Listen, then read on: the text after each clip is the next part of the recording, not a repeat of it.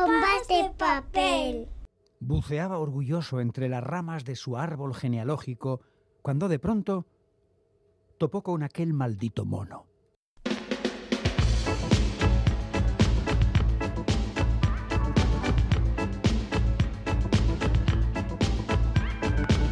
Pompas de papel. Y después de la Semana Santa, la Semana de Pascua. Y en ambas, pues no puede faltar pompas de papel. Calder Pérez, Caixo, compañero. Caixo, Iñaki Calvo, Semana de Pascua y recta final del mes de abril, mayo, aquí a la vista y tiempo. ¿Qué recuerdos? De, de primeras comuniones, vaya cosa. Bueno, no sé ni por qué lo digo. Bueno, desde pompas de papel recomendamos. ¿Se regalan cosas todavía? Parece que bueno, sí. no sé, que siempre hay que regalar libros donde sea. Pues sí. Incluso cómics, para que no sean libros. Oye, Galder, que ahora igual se hacen menos comuniones, Sí. pero en nuestra época todos y todas pasábamos por ese ritual, con ropa muy característica, banquete o merendola, regalos. Sí, sí, sí, hombre, claro, por eso se hacía. Yo fíjate que hice la comunión de verde. Bueno, yo hoy precisamente voy de verde, por eso lo, lo relaciono. Y este cable de micro es verde también. Ay, ay, ay, que me parto. que Sí, me- sí, ¿que sí. hiciste la comunión de verde? claro, sí, sí, sí, de verde. con verde O sea, se atreve por guapo se tiene. Oye, oye. ¿Y qué era? ¿Verde oliva, verde kaki, verde pistacho? Muy graciosito. Pero- ¿Pero tú de qué vas? ¿Qué me estás No, hombre, que es A la- un- a la o sea, mira, ¿sabes lo que te digo, Iñaki? ¿Sabes lo que te digo? Que presentes ¿Qué? tú solito el programa, ¿vale? Y verde aceituna, va como unas aceitunas, verde botella, te quedas aquí solo y yo mucho mejor en la compañía. Ah, me estás riendo. de- Pero, ¡Hala, pero venga! Galder, ¡Hala, agur, venga! Galder, no te mosque. agur, Ala, ven, hala! José, que se va. Venga, luego lo aclaramos. Eh, nueva edición de Pompas de Papel con el equipo habitual Félix Linares, Chani Rodríguez, Ane Zabala, Quique Martín, Roberto Mosso, Begoña Yebra, Goizal del Andabaso, Galder Pérez y quien se ha quedado aquí solito, Iñaki Calvo. Empezamos.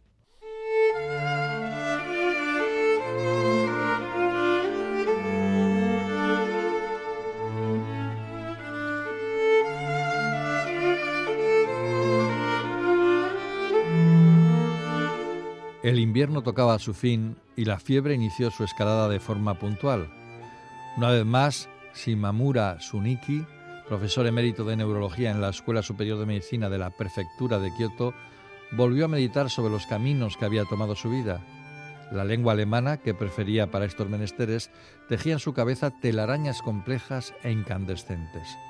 El doctor Shimamura sufría de tisis, Quizás sufría también de otra cosa, de algo para lo cual no había encontrado la palabra idónea en todos esos años, ni en alemán, ni en japonés, ni en chino, ni siquiera en la jerga médica.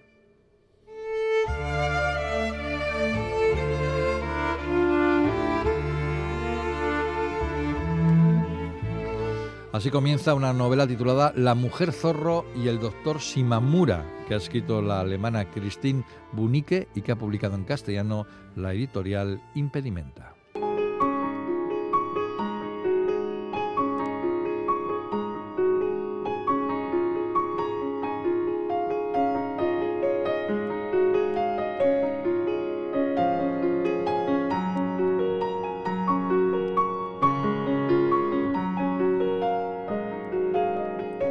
Estamos a finales del siglo XIX, en plena era Meiji. Japón lucha por salir de una sociedad feudal y convertirse en una democracia, con emperador claro, parecida a las democracias occidentales. Por primera vez el país se abre al mundo y envía a cientos de estudiantes becados a Europa y Estados Unidos para hacerse con las costumbres y los conocimientos de Occidente. Uno de esos becados es el médico y neurólogo Shimamura Suniki, que es enviado primero a Francia y luego a Alemania y Austria para que aprenda los nuevos experimentos que se están realizando en torno a las locuras de la mente. Freud está a punto de hacer su aparición estelar en ese mundo. Shimamura es elegido porque previamente, en 1891, había sido enviado por su mentor a una región del Japón donde muchas mujeres eran poseídas por el espíritu del zorro. Pero algo sucederá allí que dejará marcada para siempre la mente del doctor con un trauma que se niega a reconocer. Shimamura se trasladará primero a París, donde deambula como un fantasma por la universidad, porque no sabe francés, y luego por territorio germano, donde sus relaciones son más fáciles, porque habla un alemán académico casi perfecto. Así se pondrá en contacto con apóstoles de la psiquiatría moderna como Charcot, Tourette, Binet, Breuer y su discípulo Freud. La alemana Christine Bunicke, nacida en Múnich en 1966, una autora muy reconocida por esta novela de 2015 y por la reciente La Dama de la Mano Pintada, escribe una historia muy japonesa, porque siempre el punto de vista, aunque la novela se cuenta en tercera persona, es el del doctor Shimamura, un tipo tímido que no sabe muy bien por qué anda metido en el mundo de la psiquiatría, un tipo misógino, salvo cuando su mal sale a escena, como una especie de Dr. Jekyll y Mr. Hyde, y se convierte en un imán para las mujeres. Un tipo que no entiende la medicina europea y su sentido del espectáculo, esas clases abiertas en la Sorbona como espectáculos circenses. Un tipo que puede ver el zorro que se pasea por la piel de las mujeres poseídas. La autora cuenta esta historia en dos tiempos distintos que se van alternando.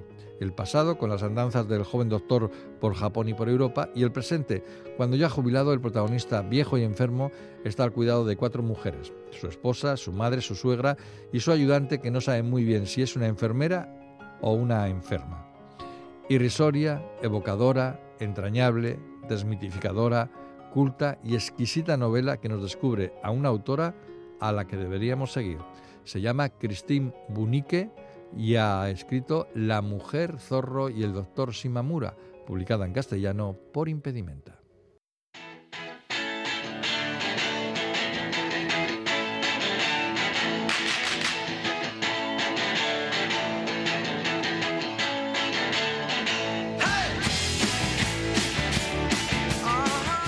Después de la Semana Santa, la Semana de Pascua y que no falten los libros, Chani Rodríguez, Caixo, compañera. Caixo, y falta San Prudencio, ¿eh? que como a la vez lo tengo en mente, hay quien además ha enganchado la Semana Santa con Pascua, con San Prudencio, oh, y tiene un eh. mes casi de vacaciones. Toda mi admiración a esta gente. Toda, toda nuestra admiración y un pelín de envidia, ¿por qué no decirlo? bueno, vamos a mitigar esas eh, sensaciones em, casi negativas. Miserables como la envidia. con algo de buena literatura, porque como siempre trae eh, cinco títulos que nos vas a dejar entre líneas ver de qué van y algo de sus autores y así vayan tomando nota para lecturas en estos días. ¿Con qué empezamos hoy, Chani? Con un amigo de Pompas de Papel, me animo a decir, sí, y poco hay que decir de él además porque es bien conocido, me refiero a... Javier Abasolo. Javier, un abrazo. Un abrazo para, Javier, claro que sí, para este escritor eh, bilbaíno que nos trae una novela, yo creo que trepidante. John Calvin Van Loo III. Calvin. perteneciente a una familia muy poderosa de Nueva York. Sí, los apellidos ya dejan ver algo, ¿no? Algo, algo se ve, sí. Pero eh, habla de Nueva York, pero ya verás cómo... Él no se aleja del todo de aquí, ¿eh? Cosas de Javier Abasolo, adelante. Bueno, pues este hombre eh, quiere recuperar los restos de su primo segundo Jefferson abatido en España durante la Guerra Civil. En el país se viven tiempos convulsos, la dictadura recién estrenada, el rastro de la posguerra, más viva que nunca, y la corrupción van a hacer eh, muy difícil eh, esa tarea que le encomendará a su amigo Steve Beasco, un policía retirado que ahora trabaja para una compañía de seguros. Lo que al principio parece un encargo sencillo, la repatriación de un cadáver, será un verdadero quebradero de cabeza para el ex policía. La muerte de Van Looy esconde un secreto. Claro, cómo no. Claro, si no, no habría historia. Y bueno, pues eh, junto a Ichaso Arizmendi, una enfermera que le ayudará en sus pesquisas, buscará la verdad, aunque para ello tengan que poner su vida en peligro. Han prometido llegar hasta el final y lo harán cueste lo que cueste. Pues sí, sí, sí que parece trepidante, ¿no?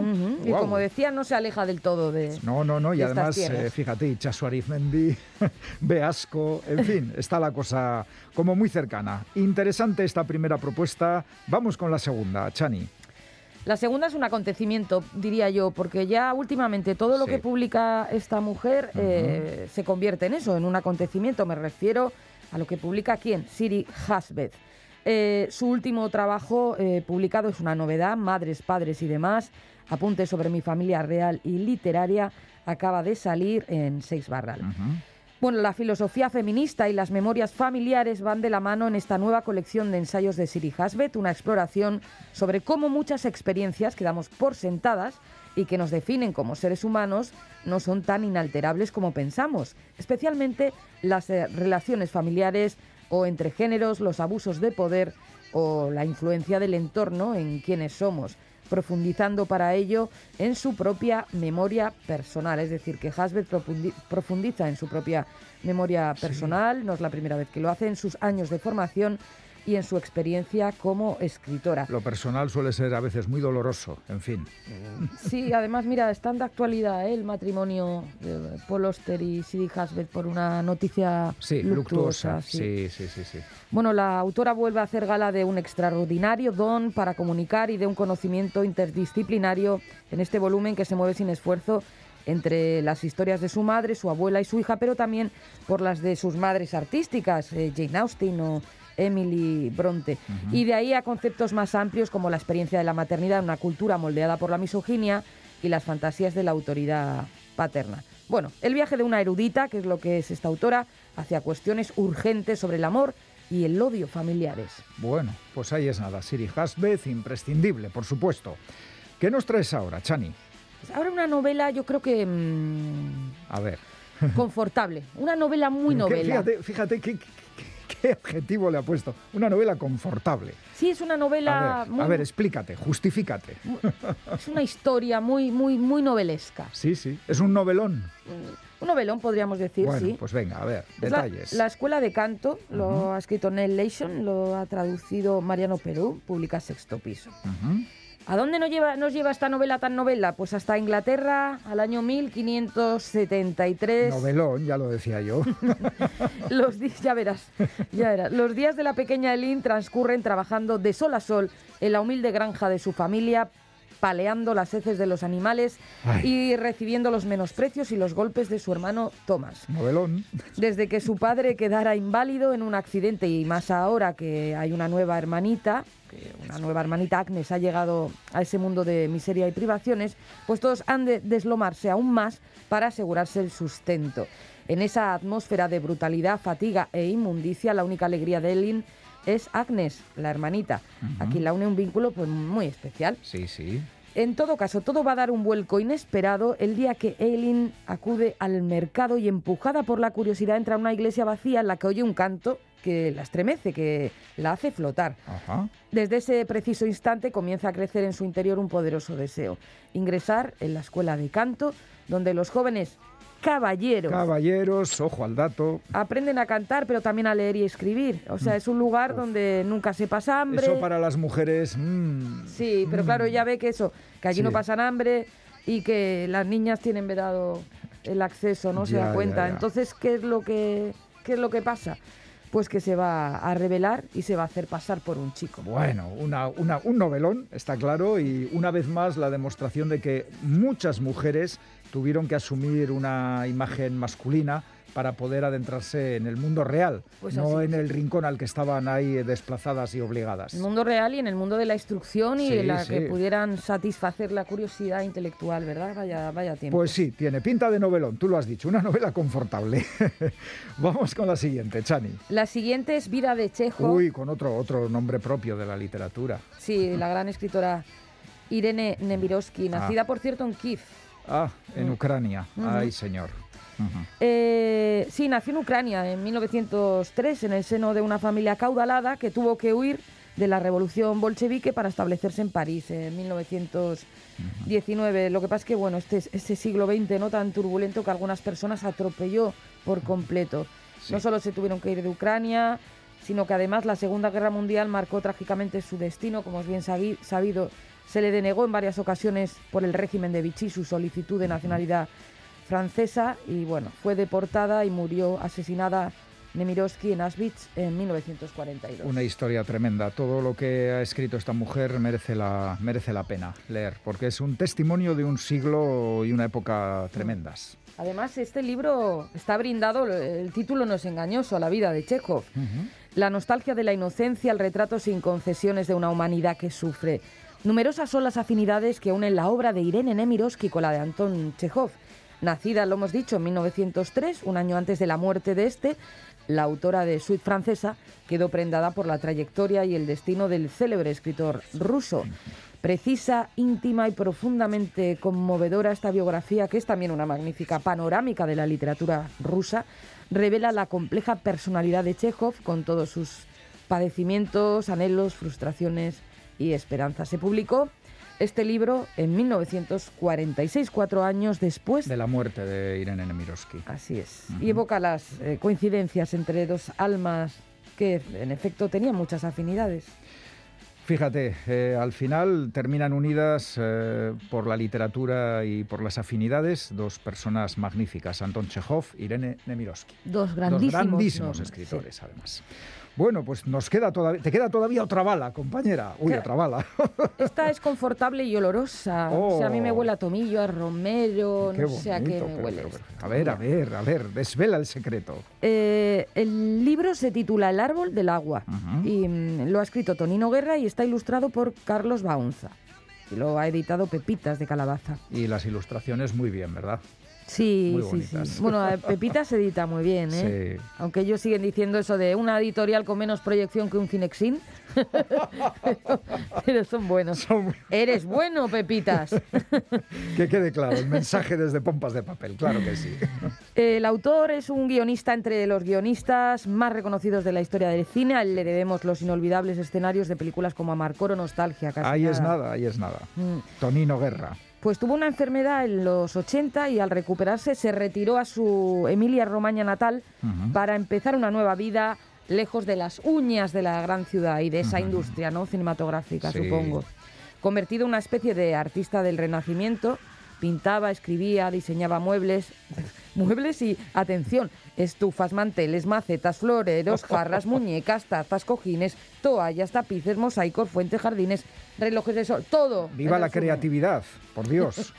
Pues eh, hacía todo eso y se dedicó también a observar y a dejar constancia de sus vivencias y recuerdos en una obra poética escrita en dialecto que sin duda se encuentra entre las más hermosas, nos dicen, y sorprendentes de su generación y también incluso de la literatura italiana del siglo pasado. No en vano, la escritora Elsa Morante dijo de Tonino Guerra que era el Homero de la civilización campesina. Madre mía, qué bonito, por Dios. ¿Qué más se puede decir? Bueno, pues eh, han titulado al libro El árbol del agua, recoge tres de los libros más importantes del genio romagnolo, La miel, El viaje y El libro de las iglesias abandonadas, eh, traducidos por el poeta Juan Vicente Piqueras y acompañadas, lo hemos dicho, por unos linograbados impresionantes de Carlos Baunza. Pues qué bonito. Qué ¿A que bonito. Yo creo que, vamos, la selección de hoy es tan buena, tan buena que ¿qué te parece si la repasamos? Me parece muy bien. ¿Eh? Que sepan muy bien eh, qué es lo que hay que apuntarse y acceder, comprar, eh, sacar de la biblioteca, lo que sea, para estos próximos días. Vamos al repaso de los libros.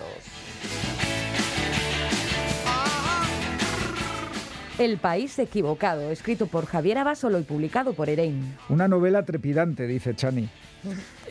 Madres, padres y demás. Apuntes sobre mi familia real y literaria. Escrito por Siri Hasbe, traducido por Aurora Echevarría Pérez y publicado por Seix Barral. Memoria- memorias familiares eruditas. La Escuela de Canto de Nell Leison, traducido por Mariano Peirú, publicado por Sexto Piso. Un novelón en la Inglaterra del siglo XVI. Ahí es nada. Vida de Chekhov, eh, escrito por la grandísima Irene Nemirovsky, publicado por Salamandra. Nemirovsky, Chekhov, eh, ¿quién da más? Y para terminar, El árbol del agua, escrito por Tonino Guerra e ilustrado por Carlos Baonza, publica Pepitas de Calabaza. Emilia Romagna, escrita y dibujada al punto, al dente, igual hay que decir. Al ¿no? dente. Bueno, pues Chani, estupenda la selección como siempre y ahora, después de unos buenos libros, un buen cómic. Para que no falte de Y nada. tú, y tú vuelves luego con otro libro. Yo vuelvo, sí. Hasta luego. Quiero arte.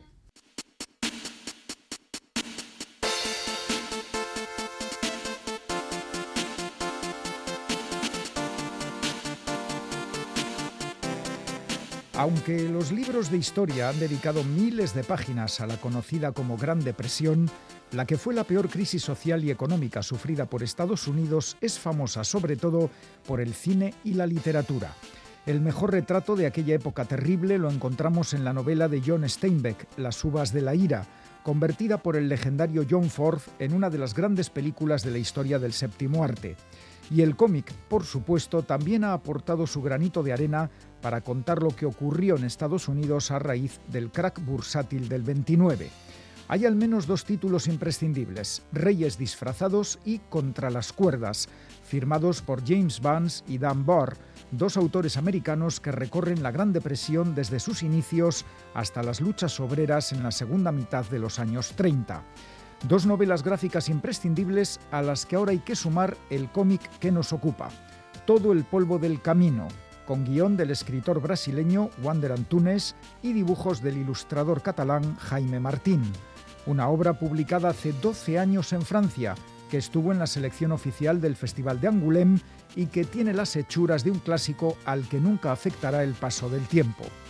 Todo el polvo del camino es un drama protagonizado por Tom, un hombre que vaga por el sur de los Estados Unidos después de haberse quedado sin casa y sin trabajo.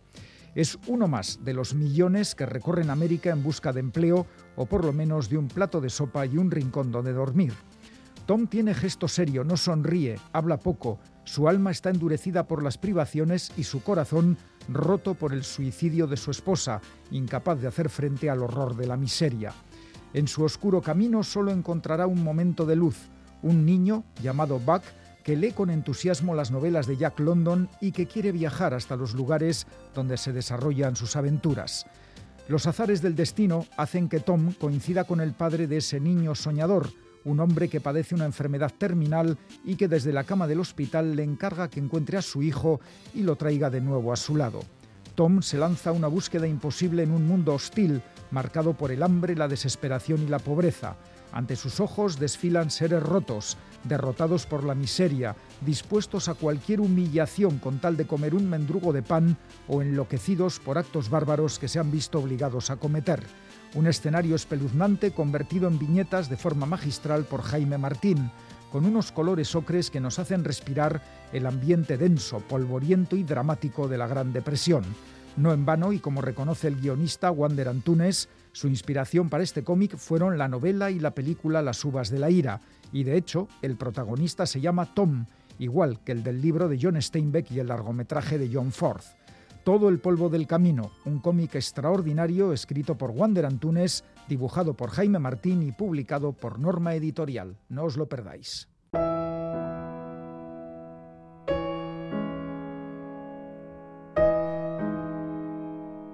Atea istean elkarri begira geratu gara. Eskuak patriketara aztamuka, ziztuan kakatzarra, barruan geratu dira giltzak. Etxetik autokaleratuak. Ordezkoen jagoleak non diren errepasatu dugu.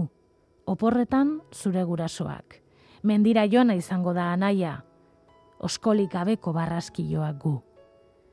Bion sosekin, kainabana ordaintzeko adina batu, etxe aurreko terrazan eseri, eta azkenak balira bezala edan. Laster ilunduko du, oztu. Urduritzen hasianago. Lehenbailen behar dugu sarraia libratzea. Telefono hartu eta aseguru etxera berriro. Amartonu. Baina ez du inork erantzuten. Giltzak izena du poema honek. Xabi Bordaren urtu aurretik liburuan dago, Susa argitaletxeak kalera eman duen poema liburuan.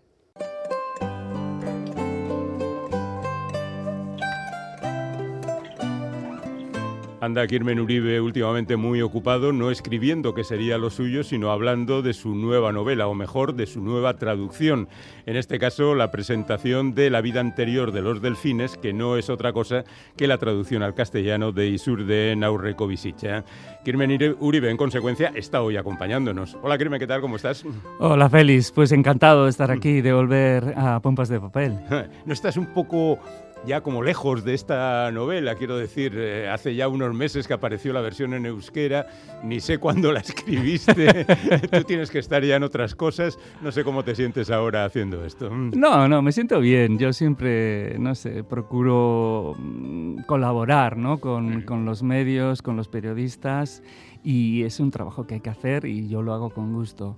Mm. Eh, sí, bueno, no, te creas, la novela la acabamos justito, ¿eh? Para Durango. Ya, ya, ya, pero bueno, eso fue... Justito, justito. hace cuatro meses ya. Sí, hace cuatro meses y, yo creo que en Durango salió como pum mm. y, entonces la tenía como demasiado reciente, ¿no? Y ahora ya, bueno, la, veo de, de, otra, de otra manera, sí. Salió la traducción al castellano y al catalán la hicimos eh, José Marisas y yo, así mm, a la limón, y al catalán no, porque... Eh, ya tenías un poquito más de dificultad. Sí, pero la han hecho del euskera. O sea que, ah, muy bien, claro. Sí, para Joan Hernández, como tiene que ser. Sí, sí, sí. Bueno, he descubierto una cosa tuya en este libro que no mm. sabía, y es que naciste el 5 de octubre. Ya, es verdad, es verdad. Ese mismo día nací yo. No, el mismo año, pero, pero el 5 de octubre también. No, no. Eh, estas cosas que uno expone ahí a la vergüenza pública, sí, sí, porque es muy de Kirmen Uribe eh, el practicar la autoficción, que es como se ha dado en llamar este género, donde se mezcla la vida propia con la vida de la gente a la que investiga en este caso. ¿no? Mm, aquí hay dos mm. novelas por el precio de una. Aquí, está la novela de la vida de Kirmen en Nueva York, Kirmen y su familia, y la, y la novela de Rosika Schwimmer, que es alguien a quien no estoy muy seguro de cómo llegaste a ella y cómo te interesaste en su vida y en su obra. Pues por internet. No fastidies, de verdad. claro, claro. Yo antes era muy rata de, biblioteca, ratón, no mm. rata. ratón, de biblioteca. y, antes, ahora soy, utilizo el ratón este para, mm. para buscar. Para buscar historias en internet. Bueno, me apetecía contar un poco pues, pues los años de mi niñez junto a mi tía, mis tías, mi madre, que eran como mujeres como muy progres en aquella época, pues eran trotskistas, feministas, bueno, era una familia muy especial y sus amigas, claro, también, ¿no? Hablamos de los 70. Eh, de los 70, muy, muy, muy volcadas con, con la, la, lucha por el euskera, por las mujeres, derechos laborales, todo esto. Eh, también la ecología pero eran una especie de burbuja dentro de, una sociedad que bueno que iba pues pues un poco más más atrás no como um, unos años más más atrás. Entonces bueno no solamente quería contar eso, sino que la intuición, que es la que nos mueve a todos, eh, pues me, me, decía que por qué no buscar un personaje femenino, tal vez un artista, pintora, fotógrafa, en Nueva York y hacer como una especie de juego de espejos, ¿no? Entonces me metí ahí en internet. Mm, me interesé mucho por la figura de Diane Arbus, que es, que es la, la gran fotógrafa de la contracultura neoyorquina, está la primera en retratar gente trans y todo esto pero era, era, era muy conocida, ¿no? Mm. Entonces mm, me dije, no. vamos a lo difícil. vamos, a, vamos a lo difícil. Y de repente entro en el archivo de la Biblioteca de Nueva York, que está online, y encuentro una vida, o sea, mm, metida en 176 cajas, que eran las cajas de una biografía no, no escrita, no acabada, perdón, eh, sobre Rosika Schwimmer.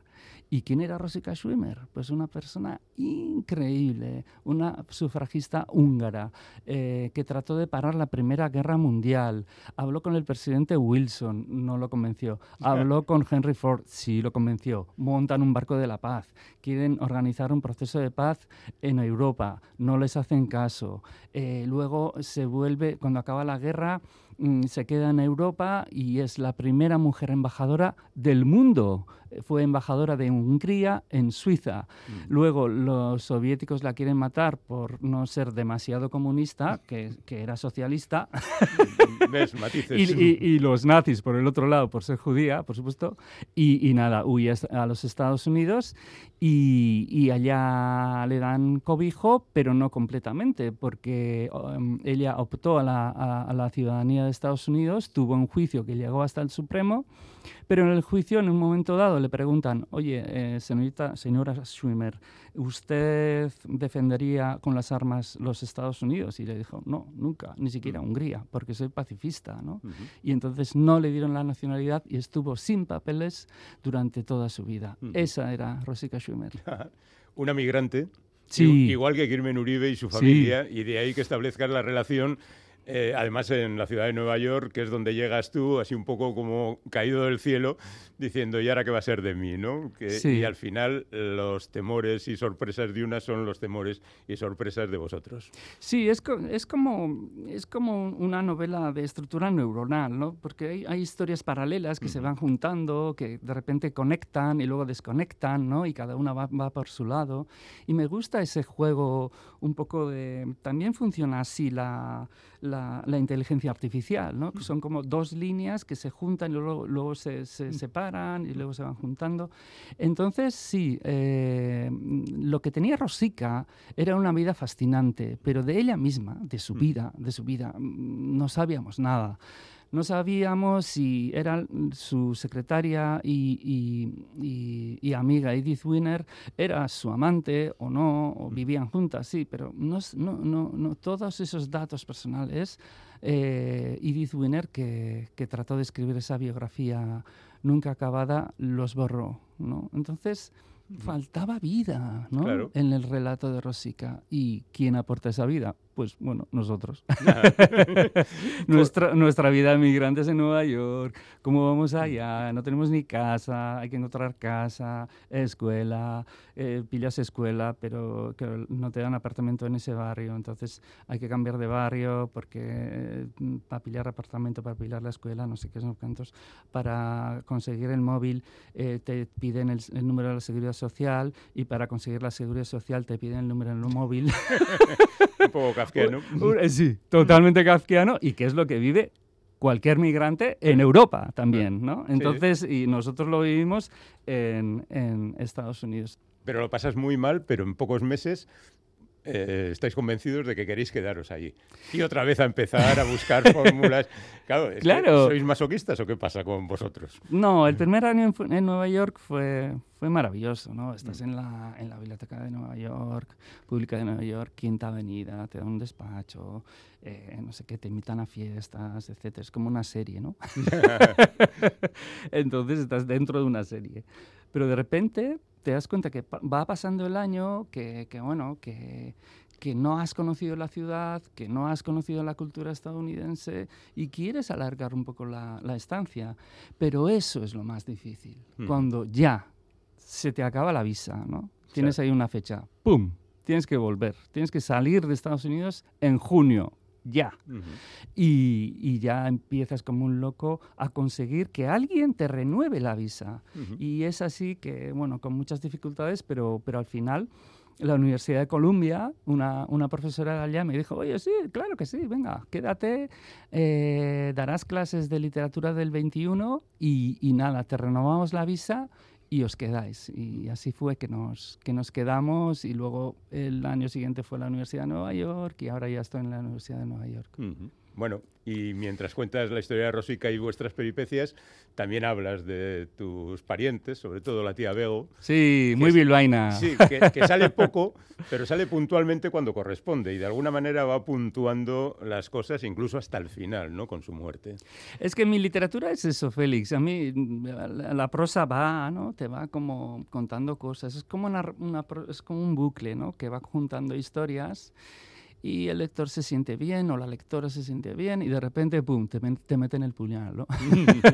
Por sorpresa. Y, eso me gusta, eso me gusta. De mm. repente hay golpes muy duros eh, dentro de una voz amable, pero bueno, de repente eh, hay, momentos que lo, que lo pasas mal en la, en, la lectura, digo, mm. ¿no? Bueno, la tía Bego, bilbaína, total. Bueno, nació en Ondarroa, pero bueno, es, era la hermana menor de mi, de, mi, mm, de mi madre, muy revolucionaria, muy feminista, muy todo. Mm. Eh, estuve en las primeras astenagusias, en las chosnas, muy progre, muy lectora. Eh, le gustaba el cine, el museos, todo, ¿no? De repente de ser, bueno, es nuestra historia, ¿no? Mm. Mira, mis abuelos no tenían ni un libro en casa, ninguno, eran pescadores, no, no había libros, o sea, cero, ni siquiera la Biblia, imagínate. Y, y nuestros padres, bueno, empezaron un poco a, a progresar en los años 60, bueno, hubo como un, como un crecimiento económico, ¿no? Tuvieron... bueno, su casita, su coche y, bueno, esas ilusiones de que sus hijos, nosotros, irían a la universidad, cosa que no hicieron ellos. Y, bueno, y de repente en los 80 todo eso se derrumba, ¿no? Toda esa visión de la vida, digamos. Y luego en todas las familias había pues una tía Bego o un tío, no sé, ¿no? Andrés. Andrés, que había viajado, mm. que, que, que, era hippie o que era rockero o que era no sé qué, ¿no? Y, y, no sabes qué influencia tienen estas personas sobre los niños. Es increíble, es increíble. A mí me cambió la vida, mi tía, me cambió la vida. Me enseñó el amor por los libros, por la cultura, por el diferente también, ¿no? me, siempre me decía, oye, tú escúchale a todos, o sea, ponte en la piel de cualquiera, cualquiera, ¿no? No te mires al ombligo. y no acertó solo en una cosa, que me dijo que estudiando filología vasca, como dice, nunca llegaría a, vamos, a ver, a, ver, el mundo. Sí, me quedaría ya, pues eso, ¿no? Era una idea que podía haber por aquel entonces. Sí, pero la verdad es que la filología vasca que estudié en Vitoria eh, me ha llevado por el mundo. Y el euskera, el euskera me ha llevado por el mundo, ¿no? Eh, cuando me presenté a la beca de la Biblioteca de Nueva York, puse que era una novela en euskera y ellos dijeron, ok, that's great. ¿Qué problema hay? ¿Qué problema hay? claro. Entonces, mira cómo han cambiado las cosas. Bueno, afortunadamente. Eso es. Eh, la primera parte, que es la más extensa, ahí mm. tenemos a Rosica, tenemos a Kirben, tenemos al resto de la familia, pero el punto de vista, incluso en el caso de Rosica, es el tuyo. Sí. Sin embargo, la segunda parte ya no. Sí. Pegas un salto de gigante y el punto de vista es el de Nora y hay otros personajes que crecen ahí Incluso en el, la última, última parte, esas últimas cuatro páginas, es un vídeo que supongo que existe, con tus hijos hablando de lo que se les ocurre, ¿no? Sí. No, el vídeo no existe. ¿No existe? Ahora lo cuento. Ah, vale. Eh, a ver, la primera parte es la, la, narración de Uri, el año de la beca, el curso, el curso, ¿no? Son dos años. El curso de la beca, eh, todo el proceso de investigación sobre, sobre Rosika Schwimmer, las historias de la tía Bego las historias de las abortistas de Bilbao, ¿no? El juicio de las abortistas, bueno, todo eso aparece. Y de repente, el, el, eh, en la segunda parte cambia la voz. Cambia la voz y empieza a contar Nora. Nora. Y, va, y vemos al escritor desde fuera, vemos sus crisis, vemos cómo es, ¿no? Sus, sus, sus virtudes y sus defectos las dificultades económicas, aparece un ratón por ahí, ¿no? En, en, el, apartamento, ¿no? Eh, todo eso lo cuenta Nora eh, en una extensa carta que escribe a su mejor amiga Maider, que no ve desde hace muchísimos años, ¿no? Y yo creo que ese cambio de voz era necesario, era necesario. Me decían mis editoras, no, ¿por qué? si está súper bien la primera parte, es Kirmen Uribe, relato autoficcional, en Nueva York, investigando a un personaje histórico, está guay, está guay. Sí, pero eso a mí no me llenaba, Félix, no me llenaba, no, no, no, no era suficiente. Entonces quería cambiar de voz, probar con una voz que no es la mía, y, que, que la novela se completase con una voz femenina con una voz femenina. Es algo que deberíamos de hacer todos los hombres, ¿no? Olvidar nuestras viejas masculinidades y dar voz a las mujeres, escucharlas y que hablen ellas. Y eso es lo que se hace en la novela, porque la forma de la novela va con el contenido de la novela, ¿no? Hablo de las sufragistas, hablo de las abortistas, hablo, de, mi tía feminista. pues ¿qué tengo que hacer? Callarme. y la segunda parte es maravillosa. Yo creo que es, mm, no sé, eh, soy yo, mm, me hice un ejercicio ahí de transgénero, ¿no? O género fluido, como quieras, y y me metí en la piel de Nora y es, es, es increíble, ¿no? Como contar las vivencias de una mujer que está en su cuarentena y, y, cómo ha vivido la infancia, la juventud, los años 80 y 90, con todo el trasfondo tan, tan, tan violento de, de violencia política, violencia patriarcal, eh, la industria que se cae, la droga, la droga, la heroína, sí mm. aparece, pero también cosas positivas como la música rock o, que hay muchísimas canciones. Está David Bowie, está Patti Smith, está Erzainak.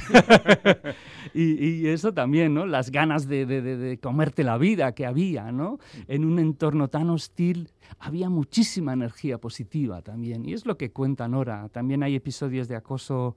Eh, de acoso, ¿no? Eh, que sufre ella, episodios duros, pero, pero lo que se trasluce es muchas ganas de vivir. Y, es al final Nora la que, la que acaba, entre comillas, la novela porque Uri entra en un proceso de, crisis creativa, personal, familiar, de todo, ¿no? Mm, y, es Nora la que tira del carro y lo anima a escribir y, bueno, y al final se acaba la novela, ¿no? Eh, hay una escena que están los niños garabateando en unos, en unos papeles, en unos folios, y de repente Nora se da cuenta que es el, la novela.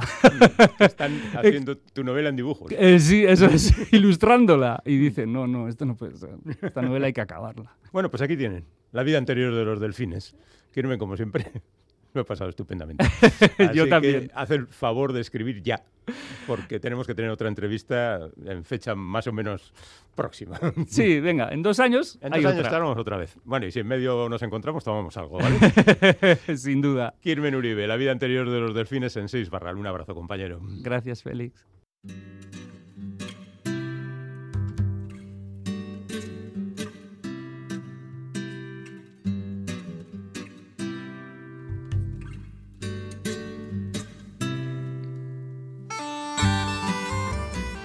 Sabe que ha anochecido y que a esa hora no habrá nadie en la playa. Se aparta de la barandilla, atraviesa la arena y se mete vestida en el mar. Bastarán unos pocos pasos. Ha consultado la tabla de mareas. Avanza lentamente. Uno, dos, tres. El agua le llega ya a la altura del pecho, pero aún no siente el tirón. Un paso más. Entonces empieza a notar la resistencia de la correa y se sumerge, inclinándose hacia adelante, como en una inmersión verdadera. Así arranca la novela Cruzar el agua, escrita por Luisa Echenique y publicada por Nocturna Ediciones.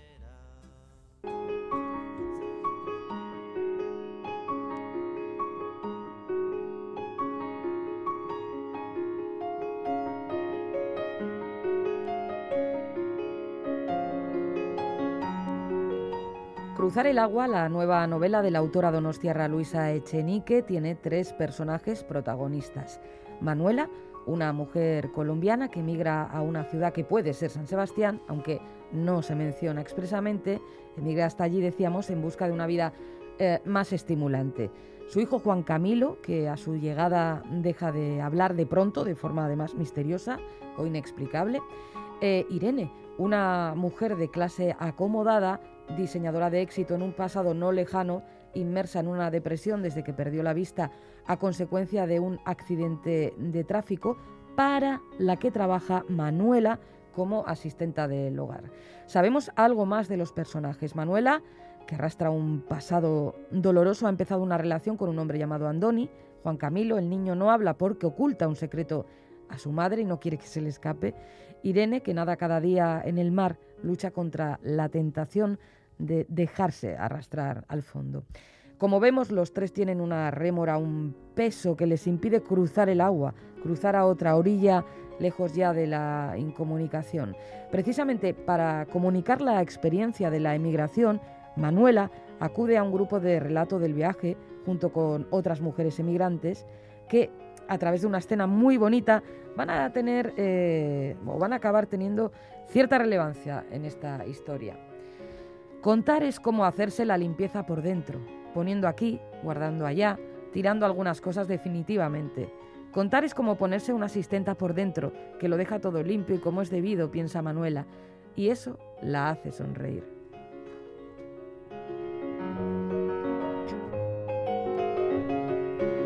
Lo cierto es que cruzar el agua destaca la importancia de la comunicación y de la sensación de ser útil a los demás.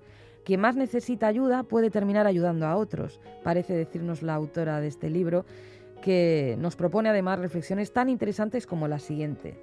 Creemos que la abstracción es lo que nos constituye y nos sujeta. Amor, valor, piedad. Y solo es lo concreto. Cama, mesas, marco de la puerta, ducha, calles, coche, gente. Lo que te deja avanzar o, te detiene es lo concreto. Cruzar el agua, que está estructurada en capítulos muy breves, va poniendo el foco en uno de los tres personajes en cada capítulo, de forma alterna. Narrada en tercera persona, alcanza una plasticidad precisa pero poética y a pesar de que se acerca a lo llamado novela social por los temas que aborda, está recorrida por cierta luminosidad.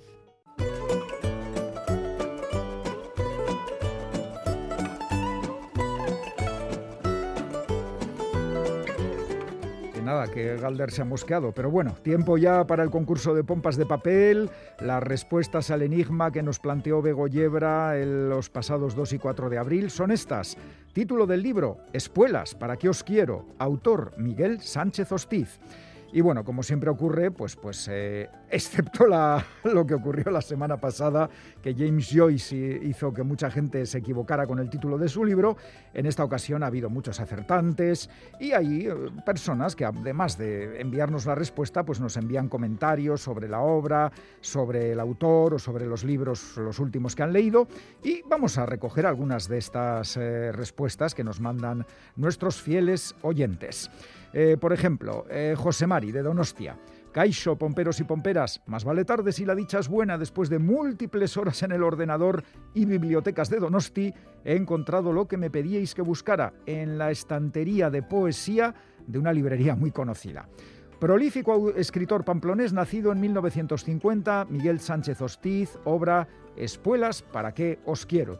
Otro habitual, Iñaki de Guecho, nos dice, las respuestas al concurso del 4 de abril son las que a continuación paso a detallar. El autor es Miguel Sánchez Hostiz, nacido en Pamplona el 14 de octubre de 1950, escritor navarro, autor de novelas, ensayos, poesía y colaborador habitual en prensa. Premio Euskadi de Literatura en los años 1990 y 2010 y Premio Príncipe de Viana de la Cultura en 2001. Isabel de Irún nos dice Caixo Pomperas y Pomperos. Esta vez me ha costado un poco dar con el autor, pero al final lo he conseguido, o por lo menos eso creo. A mi juicio es Miguel Sánchez Hostiz y la obra Espuelas para qué os quiero. Muy bien, Isabel. Y de este autor nos dice que tiene pendiente de leer Moriremos nosotros también. Un día de estos le tocará el turno. Y nos comenta dos de sus últimas lecturas. Isabel, la primera dice que le ha gustado. Se trata de Trilogía de los Años Oscuros de Rosa Rivas. Como indica el título, se trata de tres novelas que se desarrollan entre 1942 y 1956, años de posguerra. Me han gustado las tres. La autora te hace pasear por la Barcelona de entonces desde primera línea. El personaje central es una periodista y pelea en un mundo de hombres, en una época en la que el machismo era ideología imperante, tanto entre hombres como entre mujeres, y las penurias económicas el pan nuestro de cada día. La segunda novela además pone de manifiesto lo bajo que puede hacernos caer a todos la mezcla de ignorancia, miedo y superstición. Y luego Isabel nos dice que la segunda obra que ha leído últimamente que no le ha hecho gracia. Se trata de la novela Al amparo de la Ginebra de José Luis Serrano. Me ha parecido esperpéntica y para tratarse de una investigación policíaca va dando tumbos sin más hilo conductor que el calor y la Ginebra y perdiéndose entre política y bajos fondos. Novela muy mejorable Isabel dice que ha borrado al autor de sus futuras lecturas. Y última carta o correo que rescatamos. Eh, Caiso nos dice Lourdes desde Azcoitia. La respuesta de esta semana es Miguel Sánchez Hostiz. Espuelas para que os quiero. Comentaros que he leído El libro negro de las horas de Eva Saenz de Urturi. Fácil lectura, sin más. Un saludo. Pues un saludo para ti también, Lourdes. Y ahora lo que vamos a hacer es eh, otorgar los premios a tres oyentes de Pompas que han acertado las respuestas. Libro, Espuelas para que os quiero, autor Miguel Sánchez Hostiz. Caramba, que no está Galder, a ver cómo me las apaño. Voy a tener yo mismo que hacer el efecto. A ver. El primer lote de libros es para... Chan, chan, chan Jesús Fernández de Bilbao. El segundo lote de libros es para... Chan, chan, chan, chan Ana Rosa Zavala, de Azpeitia. Y el tercer lote de libros es para... Cha, cha, cha, chan, María Dolores Osorio Elorza, de Busturia. Sorionaca los tres, Jesús, Ana Rosa, María Dolores. Os recordamos que para participar en el concurso de pompas podéis mandar las respuestas a la dirección de correo electrónico pompas.eitv.eus y si queréis enviarnos una carta o una postal, lo hacéis a esta dirección: Pompas de Papel, Radio Euskadi, Capuchinos de Basurto 2, 48013, Bilbao. El concurso de pompas, las pistas para acertar la respuesta, nos las da, como siempre, Begoña Yebra.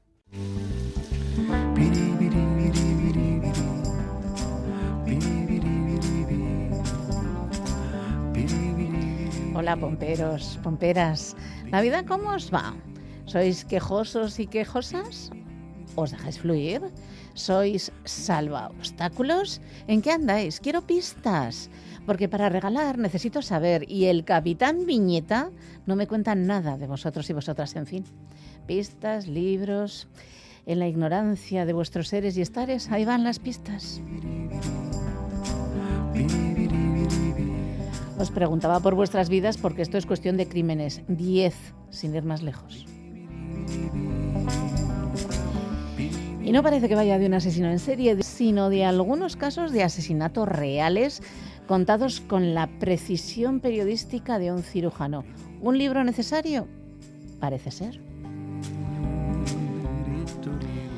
La autoría corresponde a una persona que ejerce la profesión periodística, corresponsal de guerra, reporterismo televisivo, producción audiovisual e incluso ha hecho incursiones en la dirección cinematográfica muchos datos para vuestras mentes privilegiadas.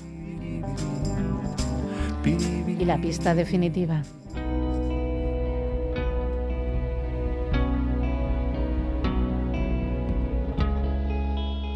Estás en el trabajo y poco después de las 5 de la tarde te telefonean de la escuela de tus hijas para comunicarte que nadie ha ido a buscarlas. Habías quedado con tu mujer en que iría ella, pero la persona con quien hablas te dice que ya la han llamado y que no contesta. Pruebas a hacerlo tú, pero tampoco responde. No te explicas qué puede estar pasando. Manu Aizpurúa y Amaya Azcue contrajeron matrimonio en 1996 y tienen dos niñas de 7 y 9 años que adoptaron seis años después de casarse.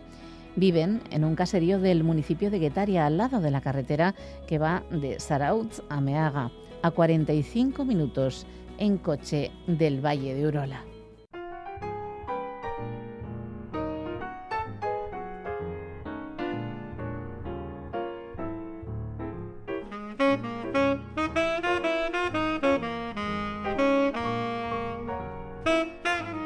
Despido el programa muy solito porque es que además del Museo de Galder, Ane Zabala está disfrutando de unas muy merecidas vacaciones. Seguro que ha metido en la maleta buenas lecturas. Y es que, fíjate, el sábado 23 de abril fue el día del libro. Ya nos contaréis los nuevos títulos que habéis comprado para vuestra biblioteca en próximos programas.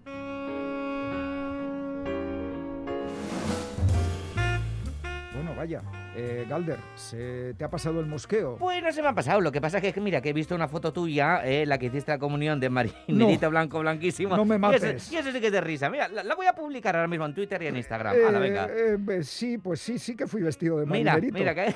Y con remates en azul y oro, lo habrás visto, claro. No me cago que lo he visto. Ya tengo aquí, ahora Esto, me cuelgo. a ver, que de eso hace ya muchos años, hombre. Y luego zampamos una chocolatada. Sí, claro. y algún libro y te veo cayó como regalo, por supuesto. Hombre, que sí. Pues nada, venga, corro sin comuniones. Un libro siempre es un buen regalo. Os lo repetimos una y otra vez. Quique Martín, Félix Linares, Ana Zabala, Chani Rodríguez y Iñaki Calvo. Sal del Andabaso, Begoña Yebra, Roberto Mosso y Galder Pérez, eh, felizmente retornado. Eh, que nos vamos. Es que ricasco de Noí. Agur. Si es que desde niña tenías esa carita. ay, ay, ay,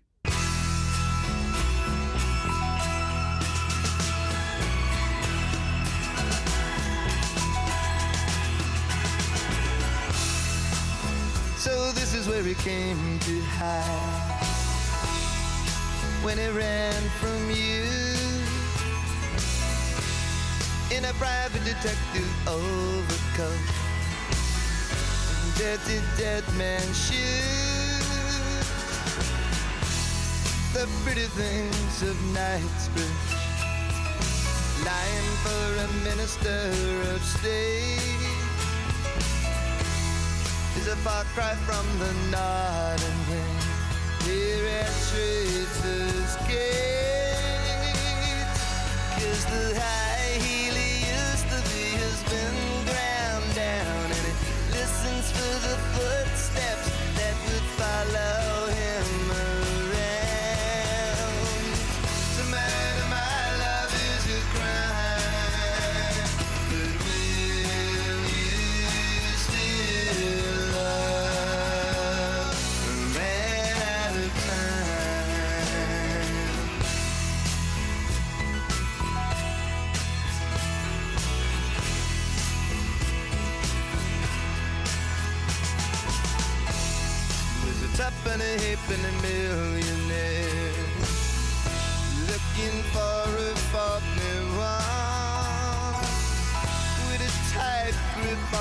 shortness of the public imagination for his private wife and kids somehow real life becomes a rumor days of touch courage just brief French letters and a German sense of humor he's got a mind like a silver and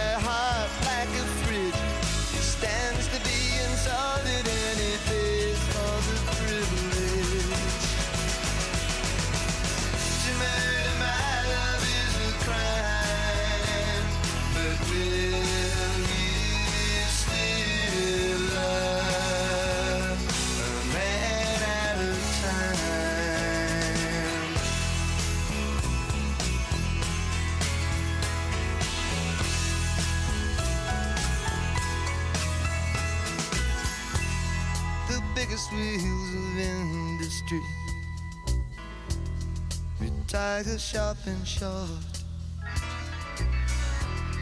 And after dinner overtures nothing but an afterthought. Somebody's creeping in the kitchen. There's a reputation to be made. Whose nerves are always on a knife's edge? Who's up late polishing the blade. Lovers always got their inner power in a bonnet. You drink yourself insensitive and hate yourself.